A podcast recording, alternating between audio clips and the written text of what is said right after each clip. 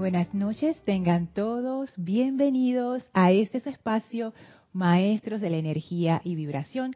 Yo soy Lorna Sánchez dándoles la bienvenida el día de hoy. Para comenzar, vamos a conectarnos con la energía de los Maestros Ascendidos. Así es que sin más, por favor cierren sus ojos suavemente, tomen una inspiración profunda,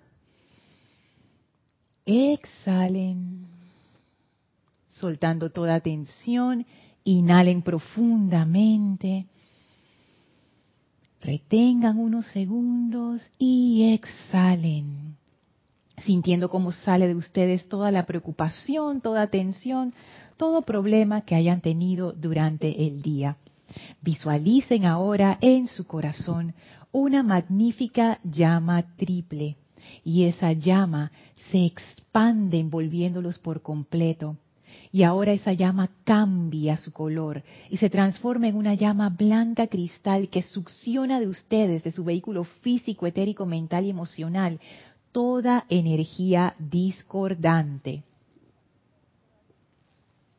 Sientan que esa energía es ahora transmutada y liberada y visualicen cómo se transforma en un pilar de fuego blanco alrededor de ustedes.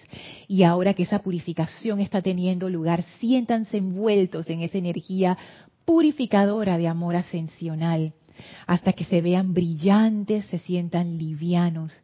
Y ahora reciban la presencia del amado Maestro Ascendido Serapis Bey Visualicen cómo el Maestro viene en su cuerpo de luz y los envuelve, elevando nuestra vibración todavía más para conectarnos con la presencia de vida una. Envíenle su bendición al Maestro, su gratitud, su amor, que recibimos de vuelta del Maestro, contento de que lo vayamos a visitar una semana más. Y ahora el Maestro abre un portal frente a nosotros que nos conecta con el sexto templo avancen a través de ese portal. Y ahora estamos en el sexto templo, ese desierto hermoso con el sendero que serpentea en medio. Y visualizamos a la amada Maestra Ascendida Nada que nos espera. Y le enviamos nuestro amor y gratitud al tiempo que entramos dentro de su aura, dentro de su conciencia. Y sentimos esa gratitud y amor que ella representa Amada Maestra Ascendida, nada, cárganos con tu gracia, con tu sabiduría iluminada, con tu amor divino. Danos la comprensión de esta enseñanza. Enséñanos a entrar al estado de gracia. Y sintiendo esto profundamente en nuestro corazón, vamos a permanecer en este estado de comunión consciente con la amada Maestra Ascendida Lady Nada durante esta clase. Tomen ahora una inspiración profunda. Exhalen y abran sus ojos. Bienvenidos sean todos a este su espacio, maestros de la energía y vibración. Yo soy Lorna Sánchez. Gracias por estar aquí en este bello jueves 23 de junio de 2022. Paso a saludarlos en el chat de YouTube que tenemos disponible mientras la clase está siendo transmitida en vivo. Cualquier tema con el audio o con el video me lo pueden hacer llegar a el chat de YouTube. Si estás escuchando esta clase en diferido, bienvenida o bienvenido también. Me puedes hacer llegar tus comentarios o preguntas a mi correo lorna@serapisbay.com o comentarios que tengas con respecto al tema de la clase u otro tema o alguna pregunta que tengas con respecto a la enseñanza. Así es que vamos a ver acá. Saludos a Marían, hasta Santo Domingo, bendiciones, bendiciones Eduardo, hasta Uruguay. Hola Estela, hola Sergio, bendiciones hasta Tucumán, Argentina. Qué lindo los corazones, templo de la precipitación. Marian dice, saludillos a todos. Hola Juan, bendiciones hasta Barranquilla, Colombia. Hola Miguel Ángel, hola Tere, bendiciones y abrazotes hasta Veracruz, México. Hola Emily. Ay, la, tanda nocturna. Oye, pero mira cómo se, se desenfoca la cámara. A ver, ya, ok. A veces pasa. Si, si pasa y ustedes se dan cuenta, me avisan. Hola Emily, saludos hasta Toledo, España, la tanda nocturna. Bueno, ya es la tanda de madrugada, ya por allá Emily, wow. Hola Flor, bendiciones hasta Puerto Rico. Hola Raxa, abrazos y bendiciones hasta Managua. Hola Maciel, bendiciones hasta las cumbres Panamá. Hola Yari, saludos hasta Panamá Norte. Abrazo, abrazo. Hola Laura, bendiciones y abrazos hasta Guatemala. Muchísimas gracias por todos sus saludos, por sus abrazos, por sus bendiciones, no solamente para mí, sino para toda la comunidad internacional. Gracias por esto. De verdad que a mí me encanta cómo, cómo me siento como bañada en un, en un gran abrazo de amor. La verdad es que para mí es muy importante esto de, del amor grupal, porque es, es a través de ese amor grupal que se construyen las grandes cosas. Sin ese amor como base, está complicado. Y no solamente amor grupal, no me refiero solo a un grupo de la enseñanza espiritual, me refiero a cualquier agrupación, desde una pareja, una familia, ya sea la familia nuclear, papá, mamá, hijos, o sea la familia extendida, también una empresa, una organización, una fundación, grupo de amigos, lo que sea. El amor es importante. Y hoy vamos a entrar, seguimos todavía en el tema de, ¿cómo le diría? Porque hemos tocado varios temas, pero pudiéramos decir que el tema principal va por el lado del desapego.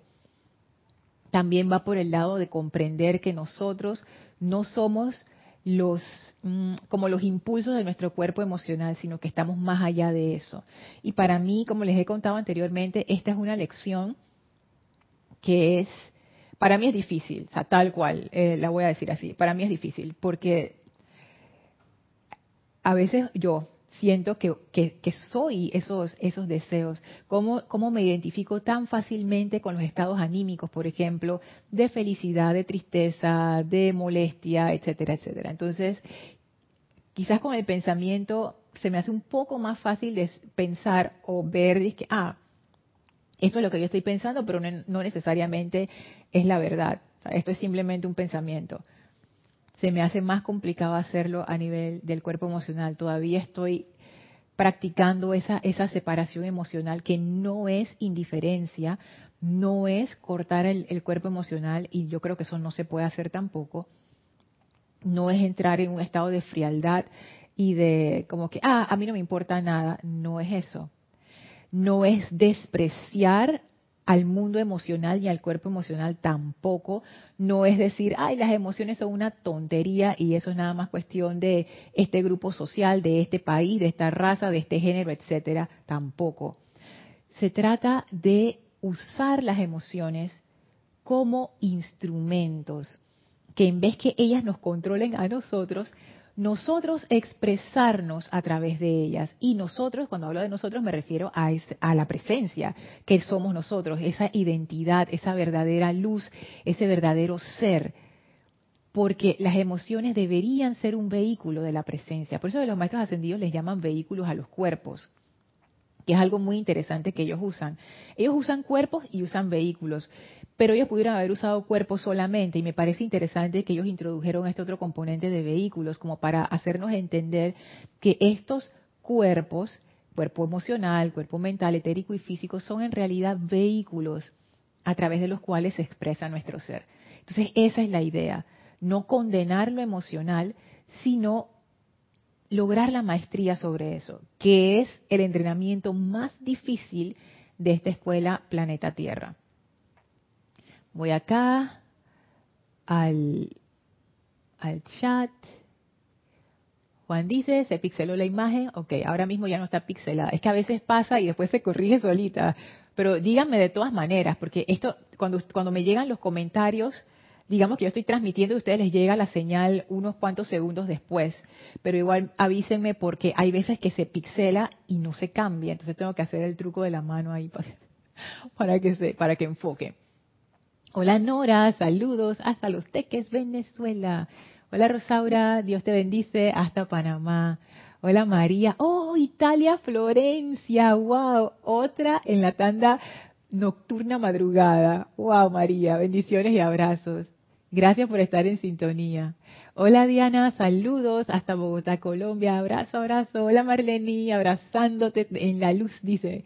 Abrazando la luz. Y yo te abrazo a ti, Marleni. Bendiciones hasta Perú, Tacna, Noelia. Hola, buenas noches. Abrazo precipitador. ¡Ay, qué rico! Marian dice, Lorna, ¿hay decretos para hacer que llueva o se refresque el ambiente? Noelia dice, se ve y se oye muy bien. Qué bueno, gracias Noelia, gracias por reportar. Ah, ves que no ha llegado Naila, que es la que también reporta la, cómo se ve la señal. Fíjate que en este caso de, de los decretos para hacer que llueva se refresque el ambiente, mira, uno puede invocar directamente al reino elemental. Sin embargo, yo personalmente tengo muchísimo cuidado con hacer ese tipo de solicitudes. Que se pueden hacer, claro que se pueden hacer. Pero digamos que yo lo veo de esta manera, que no es la, verdad y no es la manera correcta, simplemente es como yo lo veo, es una opinión.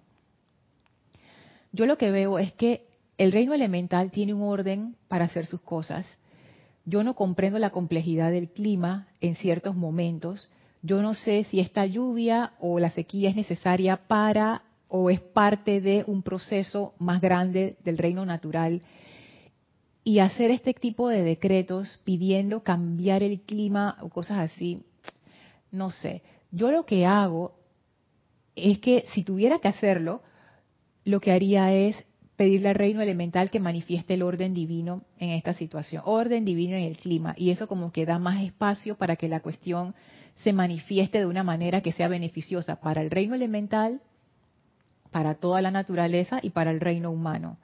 Así es que decretos así que de, de, llover o de eso no, no, no, no conozco de los libros que, que, tenemos de la enseñanza. Sí hay decretos pidiendo ley del perdón para el reino elemental, sí hay decretos de bendición para el reino elemental, si hay decretos de purificación para el reino elemental.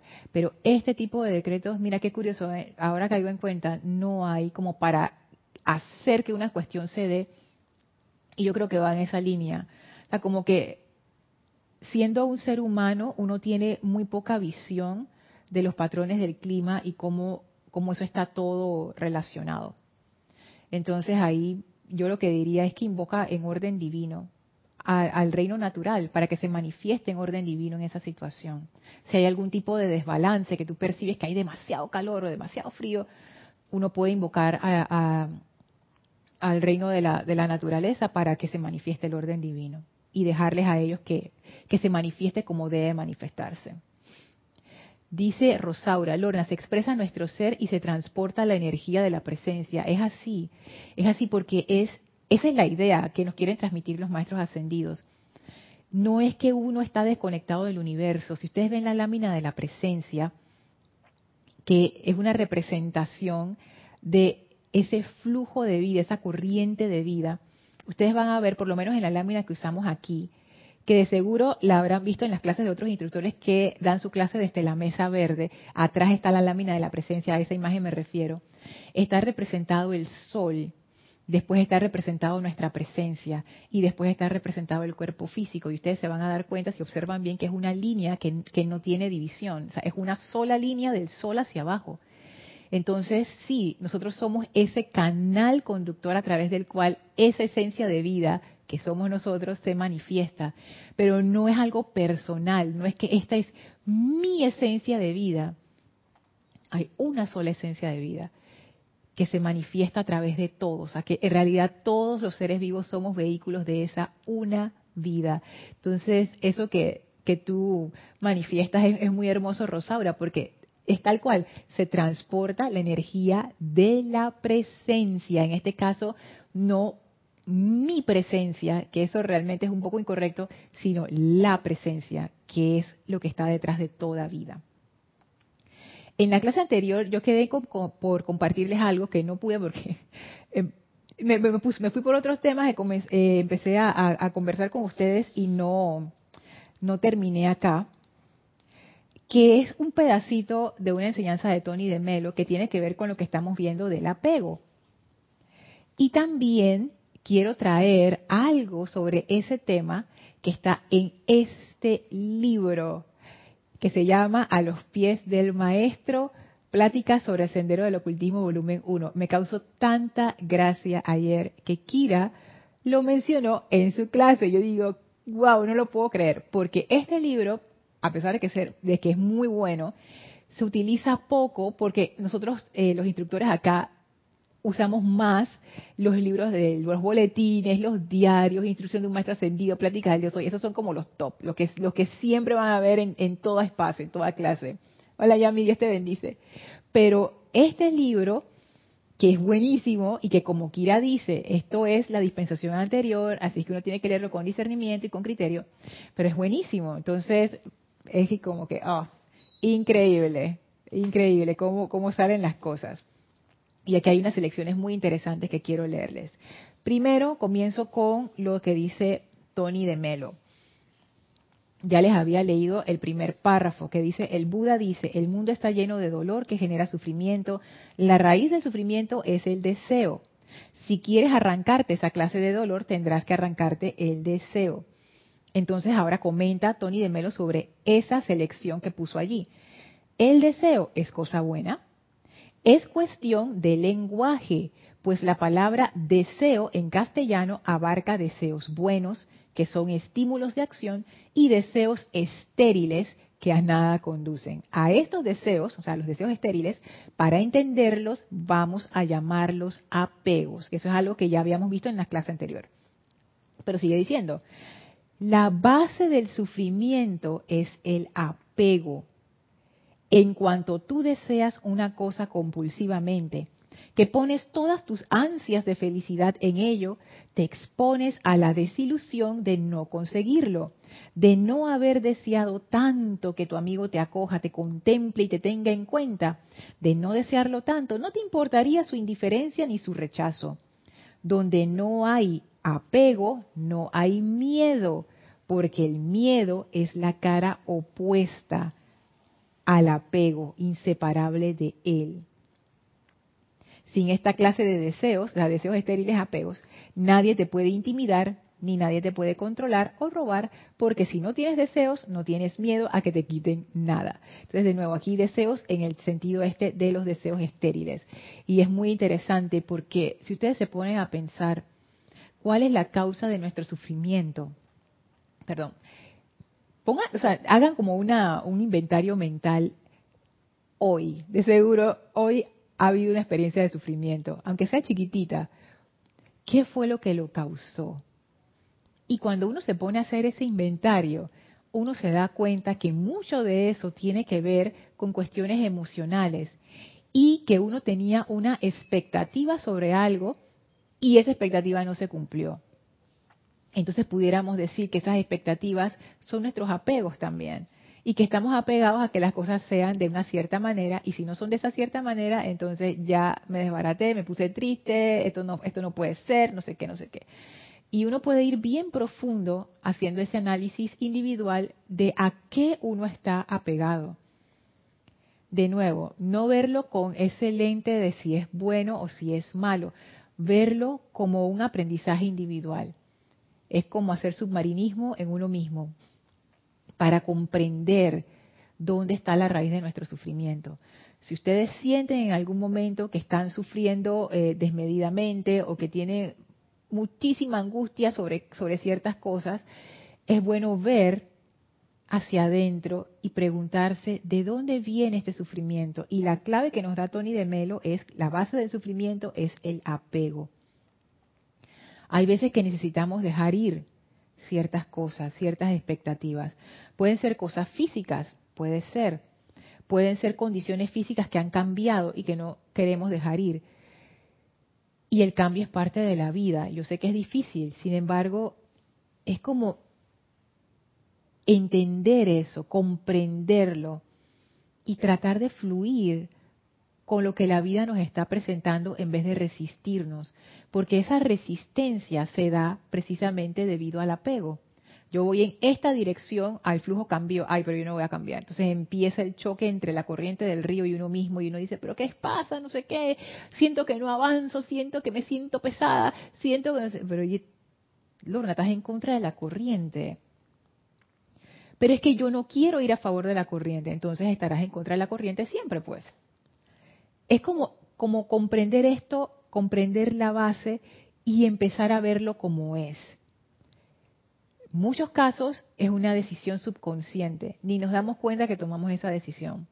En otros casos es una decisión consciente porque no queremos dejar ir o recibir algo nuevo que llega a nuestras vidas. Entonces esto de que la base del sufrimiento es el apego es bien importante. Y cuando ustedes se sientan mal y, se, y estén sufriendo, piensen en esto.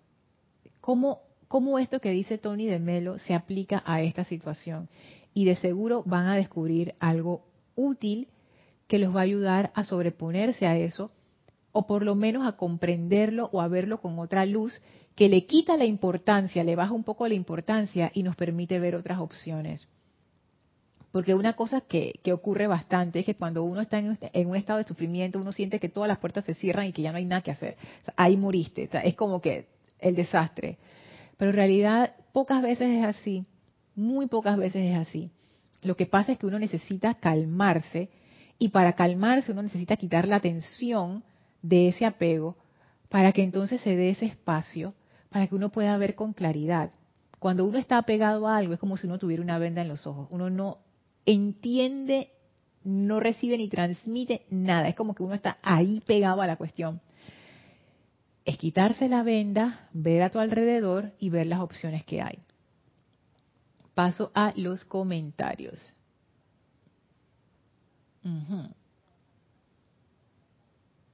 Mirta nos envía bendiciones desde Jujuy, Argentina. Bendiciones, Mirta. Hola, Alonso. Saludos hasta Manizales, Colombia. Ok, Marian. Silvia. Bendiciones, Silvia, hasta San Nicolás, Argentina. Hola, Dante. Saludos hasta el grupo Kuzumi en Guadalajara, México. Bendiciones, Graciela. Abrazos hasta Michoacán, México. Hola, Virginia. Saludos hasta Costa Rica. Marian dice. Lorna, sabes que estaba leyendo lo del apego de Tony de Melo ayer mismo. Me di cuenta que tenemos un apego a las ideologías políticas y por eso sufrimos mucho cuando gana o pierde. Lo digo por mí. Soy sincera, sigue diciendo Marián, con las elecciones de Colombia, Petrus me cae bien, pero su vice no. Este proceso electoral colombiano me ayudó a invocar el amor divino. es que sí, imagínate, o sea, cuando uno tiene cuando uno va por un partido cualquiera, ya sea político o de fútbol, no importa, es como que uno se lo toma a pecho. Ese es un buenísimo ejemplo, porque ahí uno ve como las mareas emocionales que generan ese tipo de actividades. Y es por eso, porque ese tipo de actividades exacerba, o vamos a, o vamos a otra palabra, es como que conecta la parte emocional muy fuerte. Y uno se apega a posiciones, a ideologías, a partidos políticos, sí, a opiniones de uno mismo o de otras personas y después ahí se forma la batalla. Entonces, claro, cuando gana uno, la felicidad, ¿no? Cuando pierde, la tristeza, el llanto. Pero es eso, es producto del apego. Y fíjense que esto es interesante porque mucha gente diría, yo estoy consciente de eso, incluso yo hubiera sido hasta hace poco una de esas personas que hubiera dicho, dije, pero oye, pero eso no es la parte divertida de la vida. Esa es la parte divertida de la vida. ¿Qué es lo que tú quieres? Ahora que yo no sienta nada, pues, o sea, que no, que no me pegue, que no me apega nada y que nada me afecte y que ande por ahí como, como, tú sabes, ¿no? Y no sentir esas, esas mareas emocionales. Y yo me doy cuenta ahora, y por eso les repito que para mí esto ha sido difícil, no, no, es fácil. Yo no estoy hablando de una posición de que, ay, Lorna ya lo tiene resuelto. Para nada pero me doy cuenta, es como que me he empezado a dar cuenta dije, hmm, yo creo que quizás, quizás la maestra ascendida Lady Nada quizás tiene razón. quizás tiene razón. Ella siendo una maestra ascendida, obviamente ella ve el panorama mucho más claro y, desde un punto de vista más alto. Yo, siendo una persona cualquiera, es como que dame mi, mi gratificación emocional y déjame en paz. Pero, pero, llega un momento en donde uno empieza a preguntarse sinceramente, esto de estar sufriendo, ¿esto tiene un fin o es así para siempre? Y cuando uno empieza a hacerse esa pregunta, eventualmente uno va a llegar aquí donde estamos hoy, donde la maestra te dice a través de lo que hemos estado leyendo, te voy a decir cuál es la causa del sufrimiento. La causa del sufrimiento es El apego. La causa del sufrimiento es el descontrol en la parte emocional. La causa del sufrimiento es que estás identificada con tu vehículo emocional. No se supone que te identifiques con el vehículo emocional. Pero ascendida Lady Nada, entonces, cuando juega mi, mi, mi, mi, equipo de fútbol favorito, entonces yo no voy a sentir nada. Claro que sí, pero no vas a ser manejada por esas emociones. Hay una diferencia.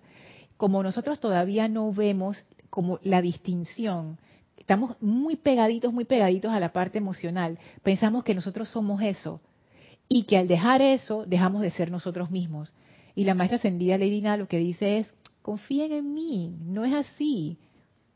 Cuando ustedes se despeguen de esta parte, ustedes se van a dar cuenta que van a estar muchísimo mejor.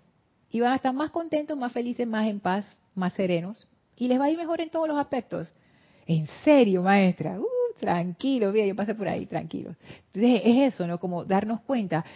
Es como que ahora mismo estamos tan metidos en una situación que no nos damos cuenta de la turbulencia. Pero cuando uno se empieza a despegar, ahí uno se da cuenta de que esta confusión, esta turbulencia, yo todo este tiempo estaba metido en ese, en ese torbellino. Así es. Pero no me daba cuenta, me estaba acostumbrada. Como cuando uno se acostumbra a un ruido y siempre el mismo ruido. En el momento en que el ruido se apaga, por ejemplo, un aire acondicionado o un abanico, la gente como que, ¿qué pasó? ¿Y, cómo, y por, qué, qué, fue lo que...? Entonces dije, ah, se apagó el abanico. Ah, pero todo este tiempo estábamos todos con el bu y apenas se apagó, y que, ay, qué silencio.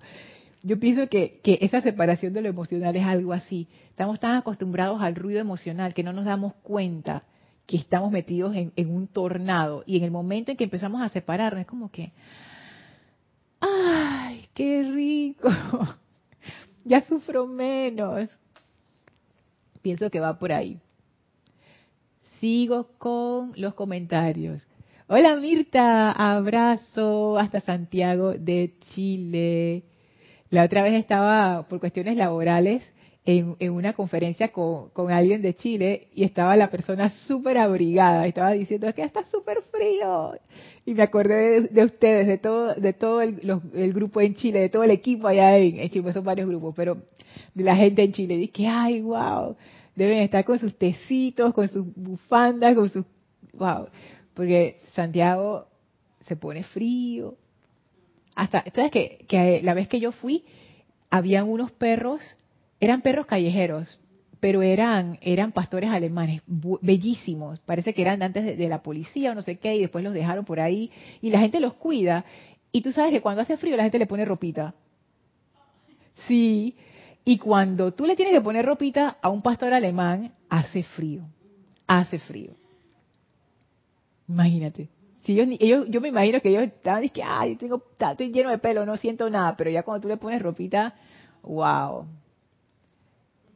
Dice Marian, ¿se puede decir, Lorna, lo que dije sobre el clima? Deseo que llueva, estoy en contra, estoy contra un orden elemental y eso me hace sufrir.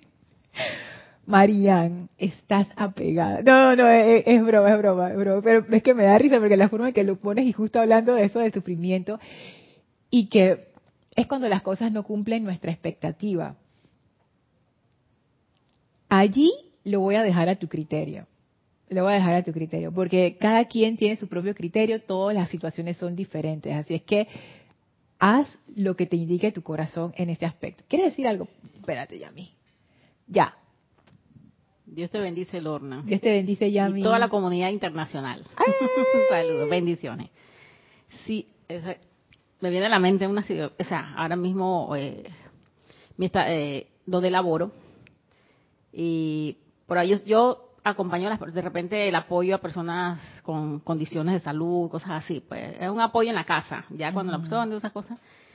Y la persona que, bueno, ya estoy terminando el contrato y todo con la persona, pero ya ya se siente mejor, ya está todo. Pero hace cuatro, sí, cuatro meses atrás, ella fue por una operación muy delicada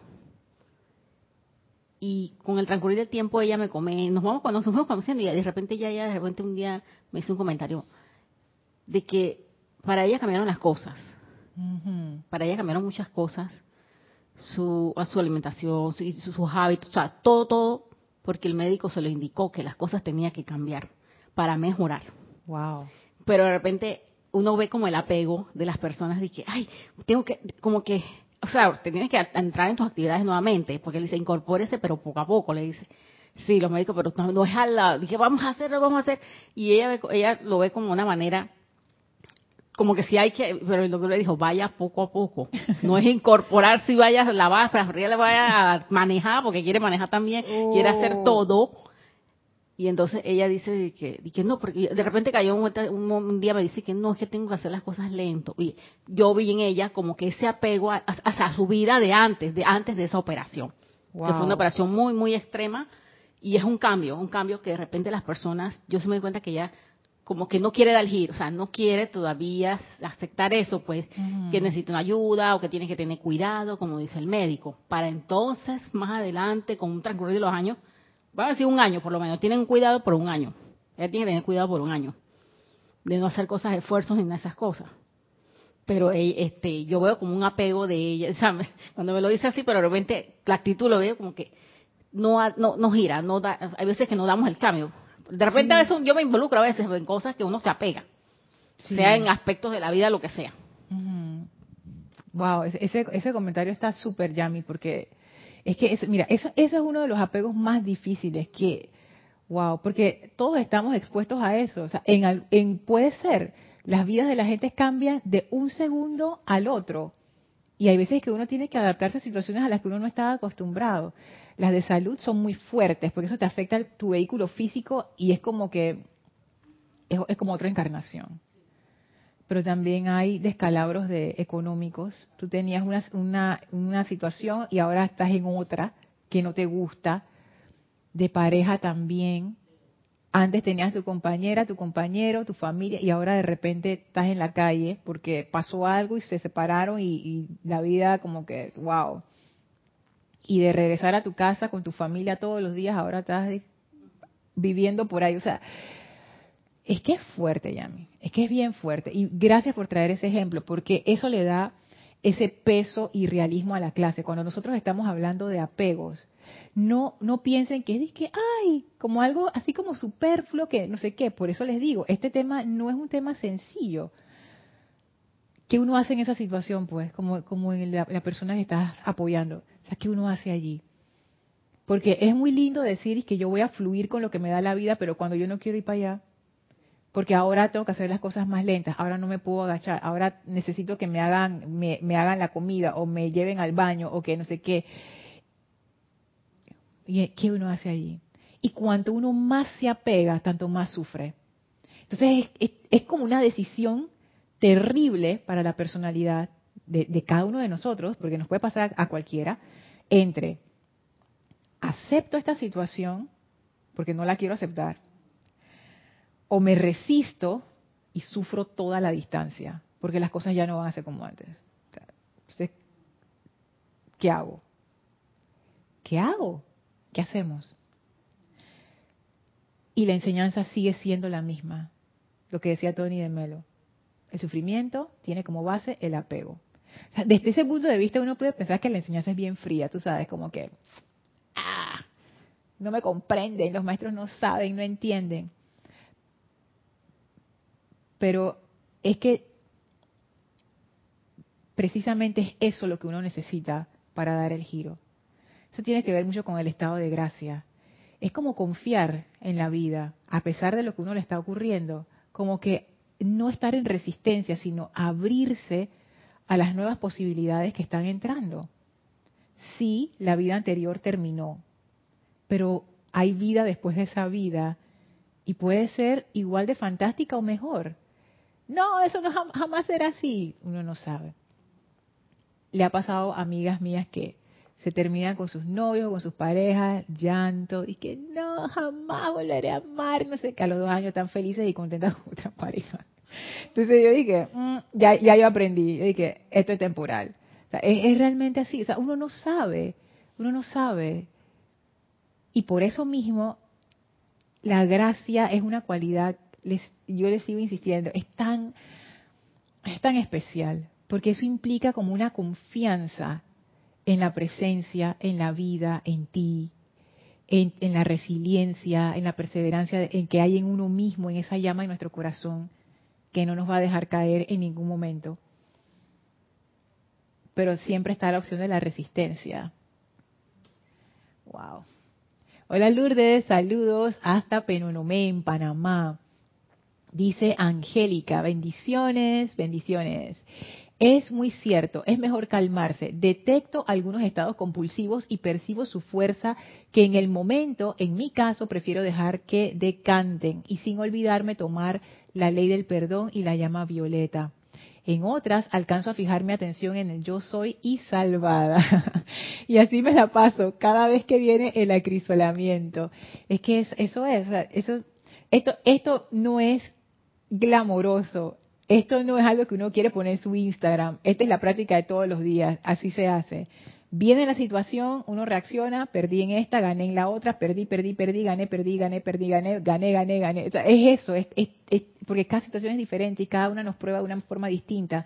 Pero la idea es que sigamos avanzando, porque en ese avance es que nos vamos, vamos desarrollando esa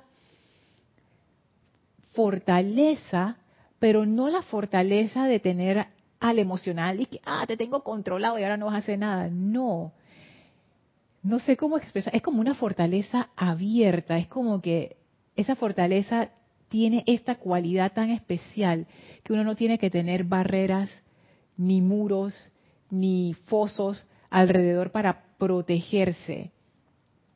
Es una fortaleza que se irradia de adentro hacia afuera. Sí. Hola Mariam, saludos hasta Argentina, Buenos Aires, Eduardo dice. Yo tengo apego a mi equipo de fútbol.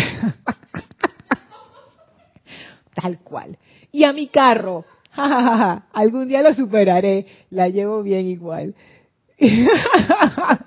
Buenísimo, yo tengo apego a un montón de cosas, Eduardo, pero no voy a confesar en cámara, pero para que lo sepan, para que lo sepan. Dice Juan, Lorni, yo veo el apego como hábito. Y esto porque me llegó a la mente mi desencarnada madre. Si no tomaba café en las mañanas, pasaba todo el día con dolor de cabeza. ¿Será que tengo razón?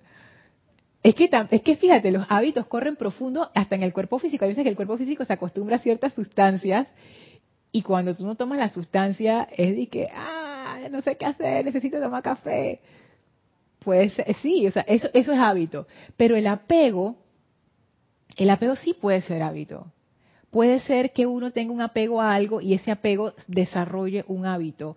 O puede ser que uno tenga un hábito y ese hábito desarrolle un apego.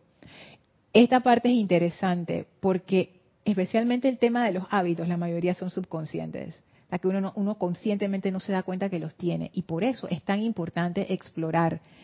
Y la forma de explorar los apegos no es de que me voy a sentar a meditar, y que cuáles son mis apegos, no.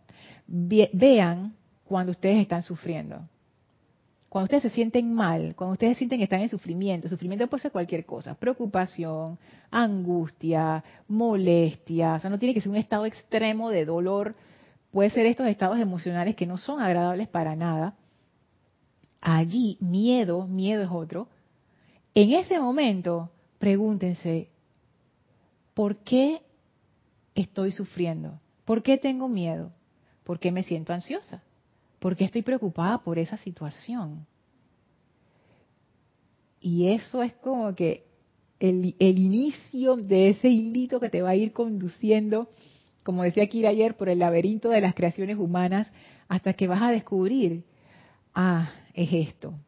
Y una vez que uno descubre ese apego y lo ve tal cual, uff, la carga de miedo baja un montón. Porque ese descubrir el apego y verlo tal cual es equivalente a quitarle importancia. Cuando uno le quita importancia a algo, uno le quita poder.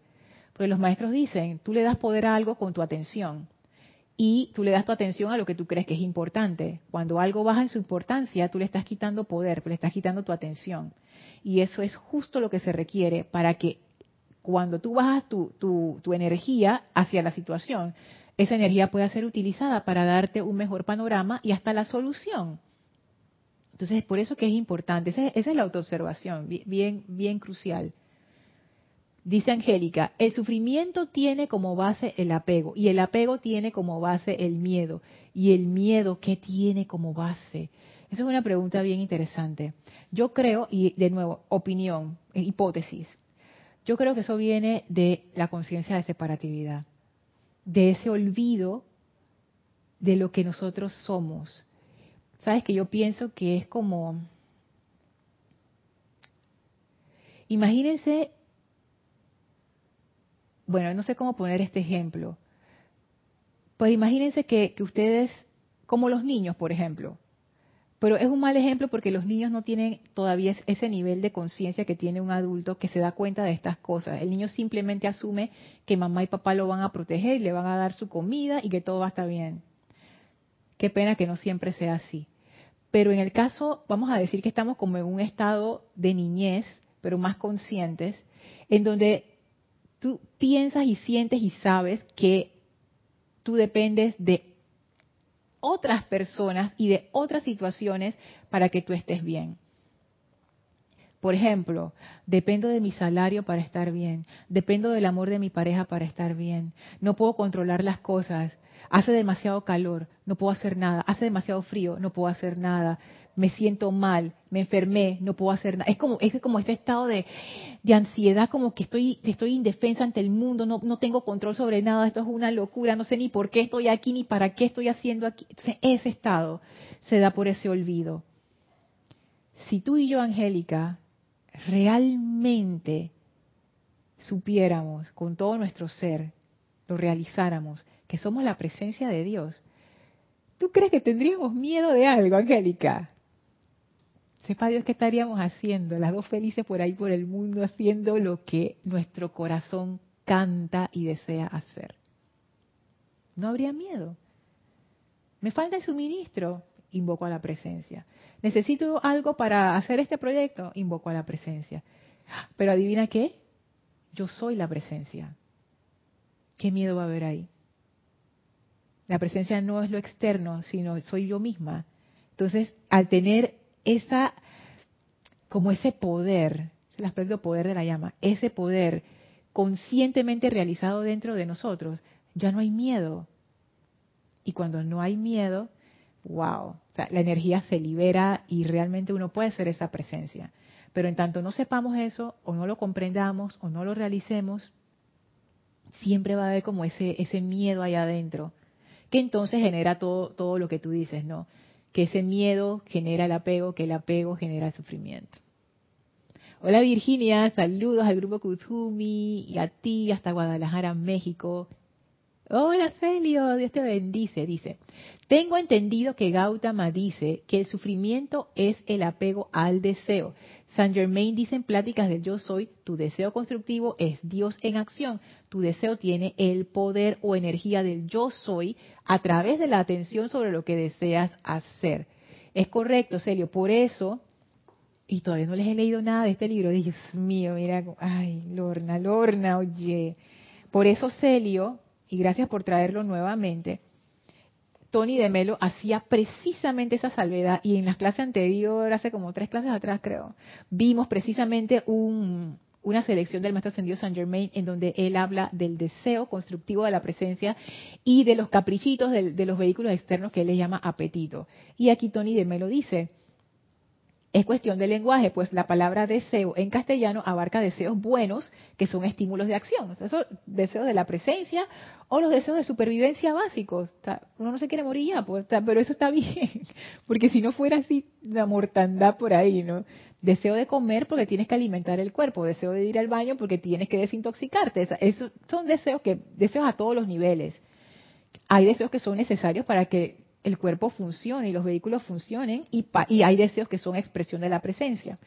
Sin embargo, hay deseos estériles que a nada conducen. Entonces, a eso es lo que a Tony de Melo le llama apego. Hay muchas formas de, abordar este tema. Tony de Melo no es el único que ha abordado el tema este del apego y del sufrimiento y de los deseos, porque de verdad que da para bastante. Esto es el punto de vista de Tony de Melo, pero me gustó porque es muy claro cómo él llama a esos deseos estériles, les llama apegos, como que a mí me ayudó a comprender más fácilmente a qué se estaba refiriendo. Sí. Marian dice, me pasa lo mismo con que... Digo la confesión en este chat.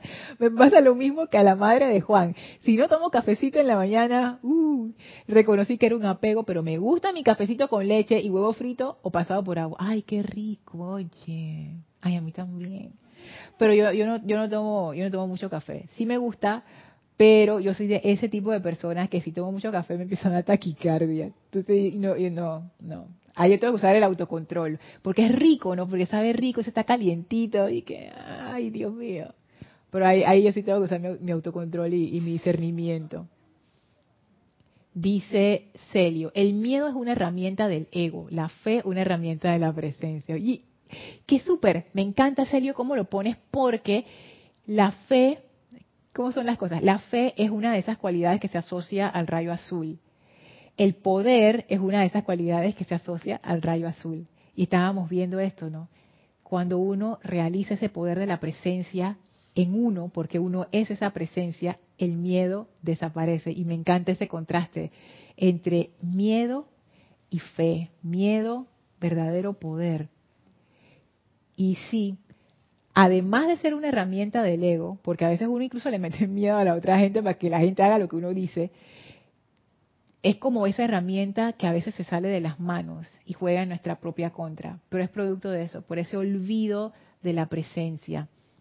Dice Marlene, la felicidad no viene de las cosas. Si, si no lo llevamos dentro, ah, si no lo llevamos dentro, quizás el apego viene de buscar la felicidad afuera. Tal cual, Marlene, así mismo es, así mismo. Y no soltamos esa búsqueda cuando lo tenemos dentro y aceptar lo nuevo. Así mismo es. Ese es como el meollo del asunto. Por eso es que es tan difícil. Lo que tú has puesto ahí, Marlene, es precisamente la razón por la que desapegarse de los apegos es difícil. Viene, dice Marlene, de buscar la felicidad afuera. ¿Por qué yo tengo apegos? porque pienso que la felicidad está afuera. Esa es la razón. Nadie tiene apego de que, de que voy a darme un palazo. No. E incluso la gente que puede ser sadomasoquista, ellos interpretan eso como algo placentero. Ese es el mollo del asunto. Estamos buscando ese placer, esa, esa satisfacción, esa felicidad afuera. Pensamos que lo tienen las cosas. Y por más que uno lo diga emocionalmente, voy a hablar por mí, pero yo lo, veo, es el caso de, de, nosotros, de los seres humanos, pensamos que no, sí, o sea, yo puedo decir que las cosas externas no son importantes y que la felicidad no está afuera, pero en lo emocional yo sigo pensando que sí son importantes y que ahí está mi felicidad. En ese traje que está ahí, ese, en ese libro que me quiero comprar, en esas zapatillas, en ese automóvil, en este trabajo, en esta pareja, en esta familia, en la salud que tenía, en el cuerpo no sé qué, en la dieta tal, tal, tal,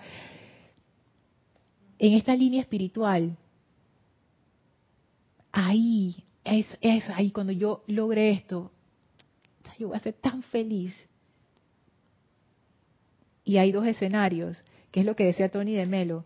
El primer escenario es lo lograste, ¡yay! Dos segundos después, es que hay, ahora quiero otra cosa. Porque no llena, porque las cosas externas jamás pueden llenar un vacío interno, nunca. Es como tratar, no sé, de, no sé, como de, de aliviar un vacío emocional comiendo manzanas. O sea, no, las manzanas te van a llenar el estómago, pero no te van a llenar el corazón. Ellas no fueron hechas para llenar el corazón, ellas fueron hechas para llenar el estómago y nutrirte. Y a veces queremos que lo externo nos llene, nos dé esa, esa realización espiritual, una meditación, una práctica, un gurú, una, un libro mágico. Nada externo puede hacerlo, pero uno piensa que sí. Y por eso, por eso es difícil. Porque está el apego más grande a todos, que yo no sé si es un apego o si realmente es una es una expectativa del ser y probablemente sean las dos. ¿Y cuál es esa? Ser feliz. Todos queremos ser felices. No solamente los seres humanos, los animales también quieren ser felices a su manera. Y las plantas también. Todos los seres vivientes desean felicidad.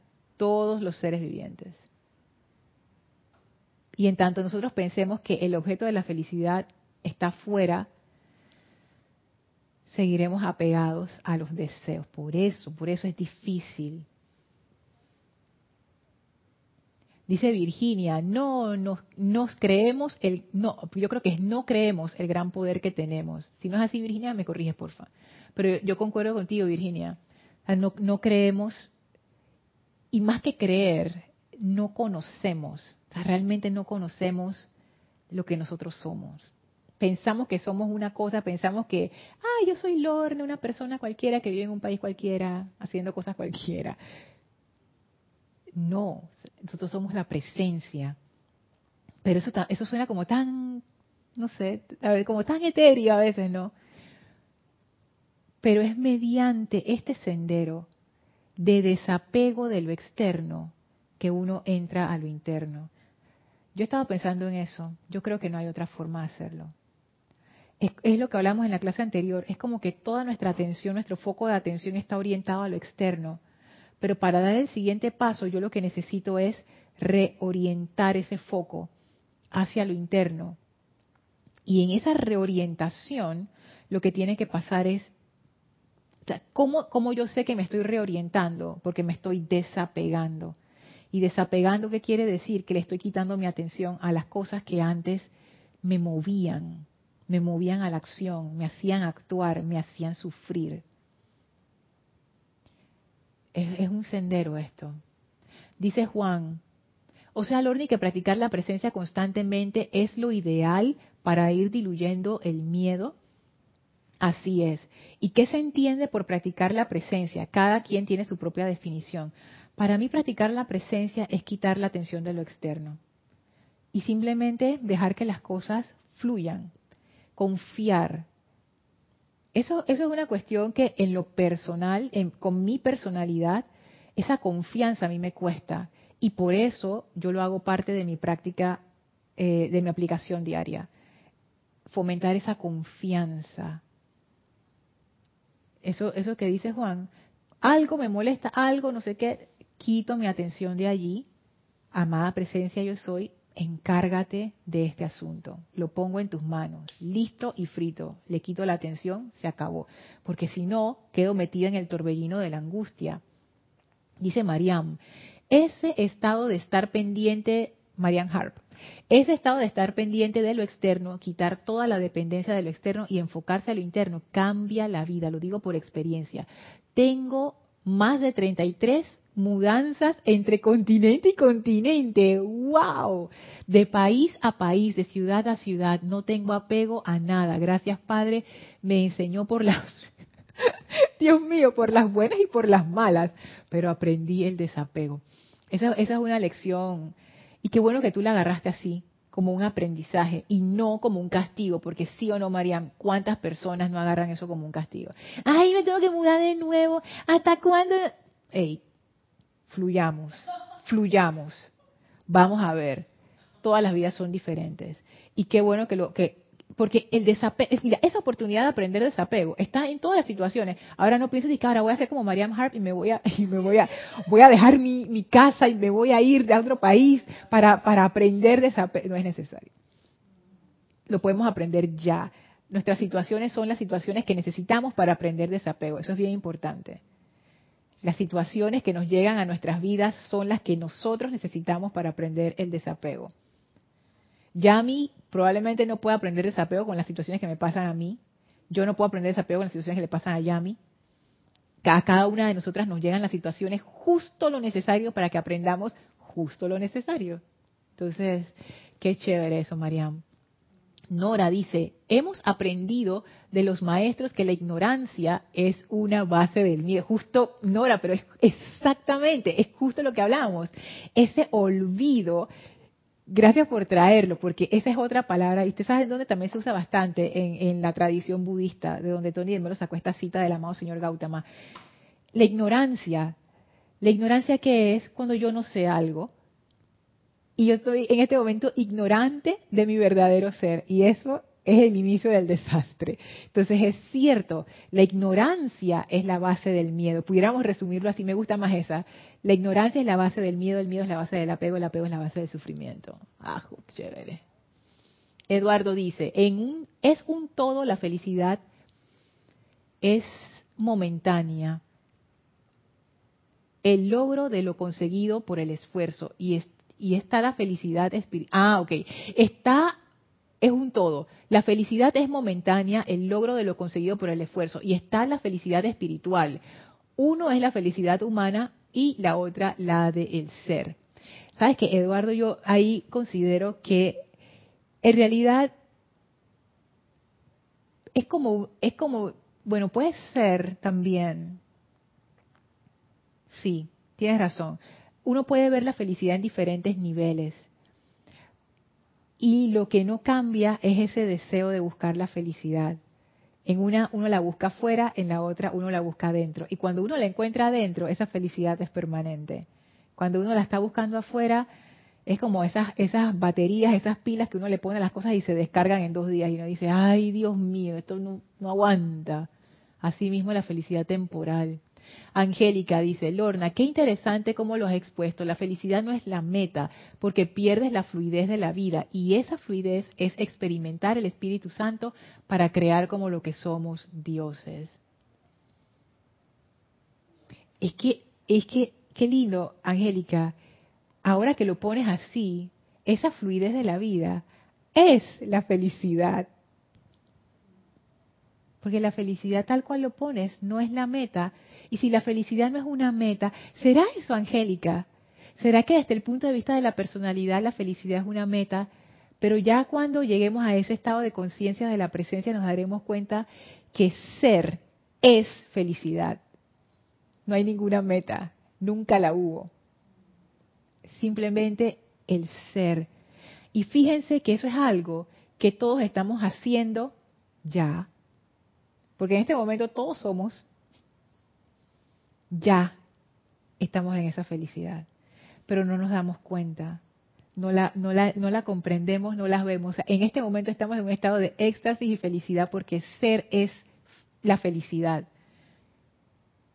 pero no nos damos cuenta y entonces caemos en estados de depresión, de tristeza, de desesperación y estamos metidos en la felicidad todo el tiempo. Lo que decía Nora, la ignorancia, wow. Dice Arraxa, Lorna, cuando me vienen esos deseos inútiles, me pregunto, ¿tú realmente necesitas eso?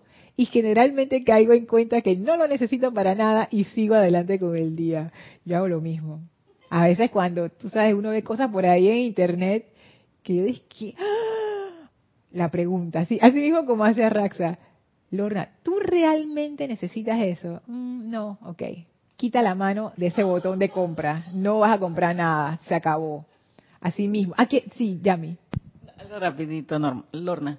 Este, en cuanto a lo que es la felicidad, o sea, lo veo de esa manera y lo vi, o sea, tirando hacia, hacia cuando uno, la niñez de uno y todas estas cosas, viendo o sea, es como un concepto que viene creciendo, o sea, es un concepto que se le plantea, a la, la, sociedad te lo plantea a ti. Así esto, eh, mira, que estudias, te gradúas, este, ¿cómo es? Vas a la universidad, todas estas cosas, y después tienes que buscar la felicidad en una pareja, trabajo, o sea, es como algo hecho por la sociedad, o sea, de, muchos años, de muchos años, y de repente la gente, yo creo que ahí es donde, donde viene, ha fallado, muchas cosas fallan y nos sentimos frustrados nos sentimos frustrados porque cuando las cosas bien sabes que no son así, o de repente no está en tu plan. Exacto. No está en tu plan. Y de repente si te ves como que, hey, esto es así, eh, ah, bueno, no me quiero casar, no me quiero, no quiero, o sea, son cosas, te das cuenta que no quieres eso, que lo demás, lo que digan, opinión de lo demás, es de ellos, tu vida es tu vida y tú lo vas a vivir como a ti y la felicidad que tú te sientes, ¿no? Pues lo veo de esa manera. Y entonces, y de repente, ah, sí, sí, vas a alcanzar la felicidad, la felicidad cuando te cases, cuando te tengas la casa, cuando tengas el carro, cuando sabiendo todo solamente por la sociedad o porque tu familia dice, porque tus amistades dicen, eso todo eso es externo. Pero eso no es felicidad. y, pero hemos, hemos crecido con ese concepto, esos conceptos. Wow. Ese comentario está está súper bueno, Yami, porque así es. Porque sí, es un concepto, es un concepto cultural que tenemos de lo que la felicidad es. Y cuando uno no cumple esa expectativa de lo que a ti te dijeron que era la felicidad, entonces, por ende, uno dice, ay, se desinfla, ¿no? Como que, ay, pero no, no, no, pero no.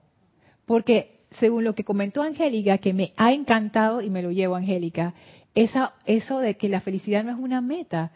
¿En qué estamos compitiendo, Yami? ¿En qué, qué estamos corriendo? ¿Qué estamos tratando de alcanzar? Si no hay meta. Lo único que se espera de nosotros es que seamos felices. Y eso se logra siendo, expresando lo que nosotros somos. Y eso es algo natural. Ni siquiera de que ahora voy a desarrollar la expresión de... No, tu ser se expresa y ya. La vida se está expresando a través de nosotros ya. Entonces, ¿qué? En serio, eso, eso que tú has dicho, Yami, es bien radical. O sea, eso es un desafío a la conciencia de milenios en este planeta. No es poca cosa, y por eso que las personas que van en contra de esa corriente le caen encima. es así, Yami, es así. Todo el mundo tiene una opinión con uno. Y Lorna, ¿y tú por qué? Y tú vas, ay, están felices. Bueno, antes de terminar voy a leer estos comentarios. María Vázquez dice, Lorna, lo externo no es un reflejo de lo interno. Si es así, es como el dicho de querer arreglar la imagen reflejada en el espejo y no la imagen en sí. ¡Tarán! Eh, más claro que eso se daña. O sea, así mismo es. Así mismo. Mirta dice, mi apego es la soledad. y me siento feliz. Es egoísmo sentir, sentirme así en soledad.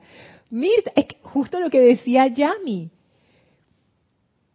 Si tú disfrutas de esa soledad? Pues no, pues.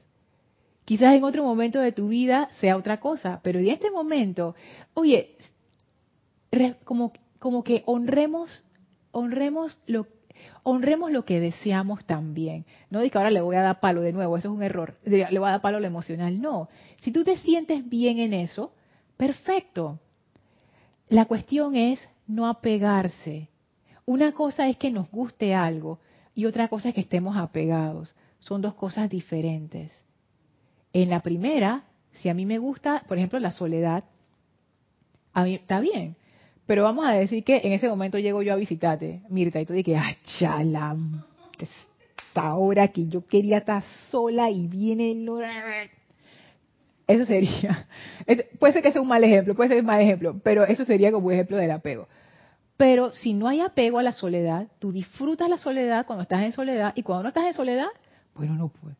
Y no, no hay mala onda, no hay molestia, recibes a las personas que vienen a visitarte, compartes con la familia, con la gente, con sé qué, y ya cuando te puedes escapar, regresas a tu, a tu soledad que te gusta.